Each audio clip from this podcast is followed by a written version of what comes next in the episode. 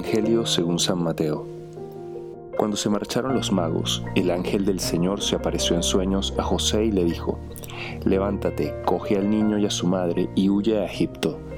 Quédate allí hasta que yo te avise, porque Herodes va a buscar al niño para matarlo. José se levantó, cogió al niño y a su madre, de noche, se fue a Egipto y se quedó hasta la muerte de Herodes. Así se cumplió lo que dijo el Señor por el profeta llamé a mi hijo para que saliera de Egipto. Cuando murió Herodes, el ángel del Señor se apareció de nuevo en sueños a José en Egipto y le dijo, Levántate, coge al niño y a su madre, y vuelve a Israel. Ya han muerto los que atentaban contra la vida del niño. Se levantó, cogió al niño y a su madre, y volvió a Israel. Pero al enterarse de que Arquelao reinaba en Judea, como sucesor de su padre Herodes, tuvo miedo de ir allá. Y avisado en sueños, se retiró a Galilea y se estableció en un pueblo llamado Nazaret. Así se cumplió lo que dijeron los profetas, que se llamaría Nazareno. Hoy en día, eh, yo como sacerdote que trabajo mucho con jóvenes, me doy cuenta que tienen mucho miedo de casarse, ¿no? Y una de las de los temores es como la estabilidad económica, quieren tener todo perfecto antes de casarse, que si el apartamento en una zona buena de la ciudad, un, trabajo estable donde ganen mínimo 3 a 5 mil dólares, este, eh, bueno, todo perfecto, ¿no? El carro, eh, tener todo comprado, todas las cosas de la casa, los muebles, todo perfecto, ¿no? Y esto eh, bueno, este es un tema muy largo de desarrollar. Yo, yo solo voy a dar algunas razones por las que creo que esto no es muy bueno. Pero, pero bueno, eh, ya después ustedes deberían investigar un poquito más, ¿no? Lo que me interesa es luego centrarme en el tema de la familia, porque hoy celebramos justo el Día de la Sagrada Familia, ¿no? Em, dos razones que voy a decir con respecto a esto. Una es que cuanto más tiempo pasa, si nosotros empezamos a vivir nuestra vida, claro, en mi casa, con mis comodidades, yo solo haciendo mis hábitos o haciendo mi vida propia con hábitos mm, personales, cuanto más tiempo pase así, me va a costar más. En el momento en el que me una, en el que me case con otra persona, eh, adaptarme a, los hábitos de la otra persona, eh, ser tolerante con los hábitos de, la otra persona, eh, porque ya llevo mucho tiempo viviendo a mi modo, solo es muy distinto cuando tú solo ves a tu novia para, sabes, para salir, para en momentos como de placer o, para pasársela bien, pero no estás compartiendo en una misma casa y el roce diario, con, además con unas responsabilidades propias, compartidas, eh, eso empieza a generar cierto problema. Cuando eres más joven, eres más, tienes más capacidad de adaptarte rápido a, los demás, ¿no? Esa es una de las cosas, aunque hay muchas más que podría hablar aquí. Y bueno, y otro tema que me parece que es el más importante y en el que me quiero centrar es la confianza en Dios. Eso pasa también, por ejemplo, con los hijos, ¿no? O sea, queremos tener el control de todo. Quiero tener el control del dinero, del control de, todo perfecto, quiero tener todo controlado, o sea, que no se me escape nada. Quiero tener solo X hijos o todavía no va a tener hijos porque, o sea, como que confiamos poco en, en lo que Dios pueda permitir en mi vida. Como que, bueno, si Dios me manda un hijo más, pues ya, ya veremos cómo hacemos, ¿no? Dios, Dios proveerá también. Eh, entonces, como que nos preocupamos mucho por el qué dirán por, las cosas de este mundo como muy superficiales. No, bueno, mi hijo tiene que estudiar en el mejor colegio. Digo, qué bueno que estudie en un buen colegio. Pero bueno, si tienes dos más y de repente tiene que estudiar en un colegio un poquito menos porque no puedes pagarlo, pues también confiar en Dios, ¿no? O, de repente, bueno, si los dejo ahí de repente consigo una ayuda, el colegio me ayuda. O sea, como siento que queremos controlar todo y confiamos poco en Dios. Y la Sagrada Familia es el mejor ejemplo de esto. O sea, ¿qué apartamento tenían José y María? nacieron en, un pesebre, ¿no? En una cueva.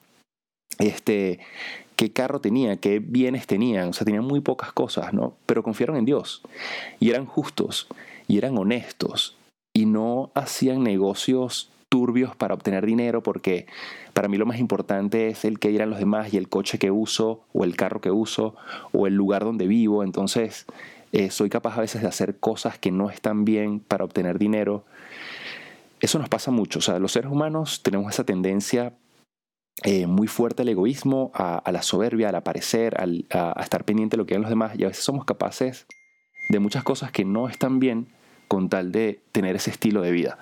Y en el fondo es porque esto es, lo, es mi opinión, siento que confiamos poco en Dios. Y justo José y María nos dan este ejemplo de cuando eres justo, cuando eres honesto, cuando confías en Dios, Dios te acompaña en tu vida y Dios va actuando.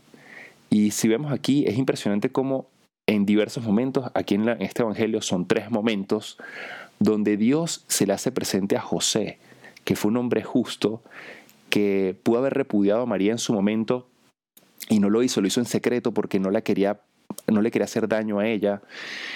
Eh, y entonces Dios ve a este hombre justo, a este hombre que, que se entrega, a este hombre que está queriendo dar lo mejor de sí, y Dios actúa en su vida. Y le dice, huye porque van a matar a tu hijo, eh, ahora sí te puedes volver a este lugar y Dios va actuando y Dios te va inspirando. En la vida de ustedes que están escuchando este, este podcast hoy, qué importante el ejemplo de esta familia, bueno, de un San José que lo da todo por, por cuidar a la familia y los que ya tienen familia, eh, tener esto como ejemplo, no darlo todo por mi familia, pero también estar muy cerca de Dios, ser justo, confiar en Él, porque Dios va a actuar en mi vida. Eh, yo una vez conté un ejemplo aquí, lo, lo cuento rápido. Yo siento que Dios a mí me cuidó mucho de muchas cosas por la oración de mi, de mi mamá, sobre todo. Mi papá también era, era, religioso, pero no tanto. Mi mamá en realidad era la, que, la más católica en mi casa. Y, y bueno, yo recuerdo que una noche que era obvio que me pasara algo, de verdad fue algo de Dios, que no me pasara eso, esa cosa mala. Cuando llegué a mi casa mi mamá estaba rezando, yo estaba, había ido a una discoteca, había salido y eran ya casi las 3 o 4 de la mañana, como las 4 de la mañana y mi mamá me la encontré rezando.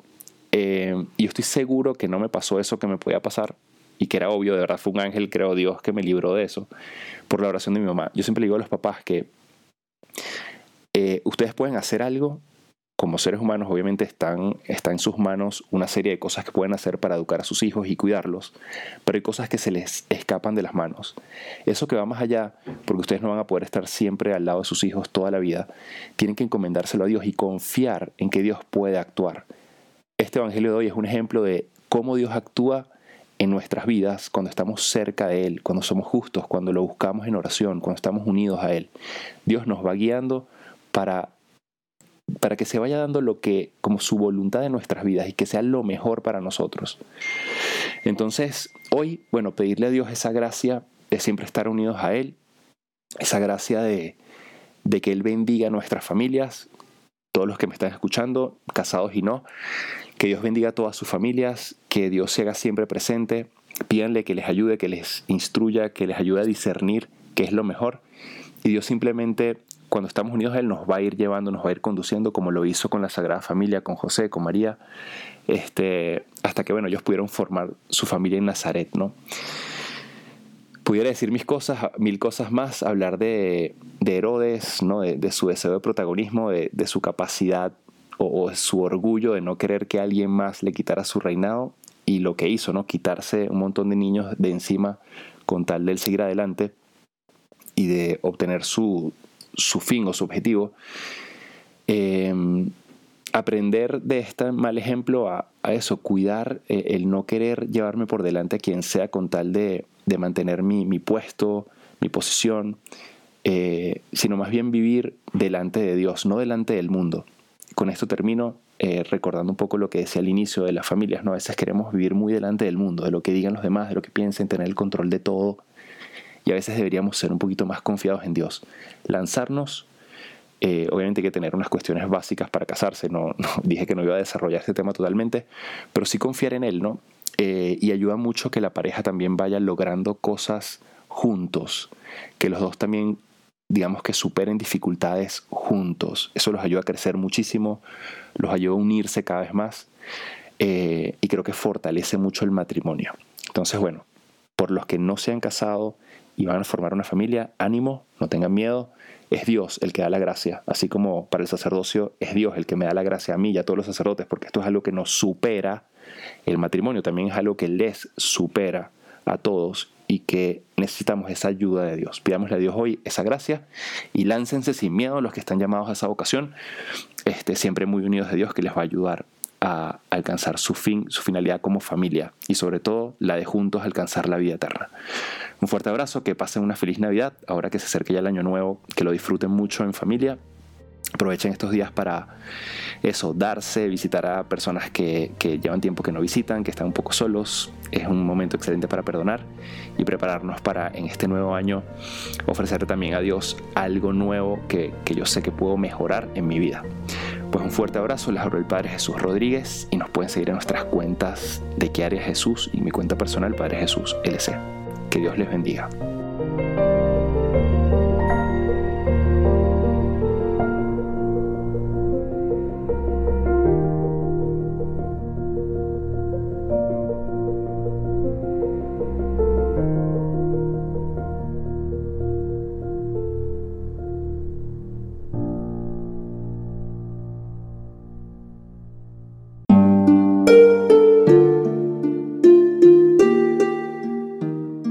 Hola, ¿qué tal? Perdón por la interrupción, pero quiero invitarte a escuchar el nuevo podcast de Juan Diego Network que se llama Oraciones de la Noche. Ahí te voy a acompañar antes de dormir, así que no tienes excusa para no escucharlo. ¿Y qué vamos a hacer? Pues yo te voy a ir guiando para que te relajes, te prepares para dormir y haremos una oración juntos. ¿Qué te parece? ¿Nos vemos pronto entonces? Escúchalo en tu plataforma favorita. Solo sigue el link en los show notes de este episodio. Oraciones de la noche. No lo olvides, ¿eh? Nos vemos pronto.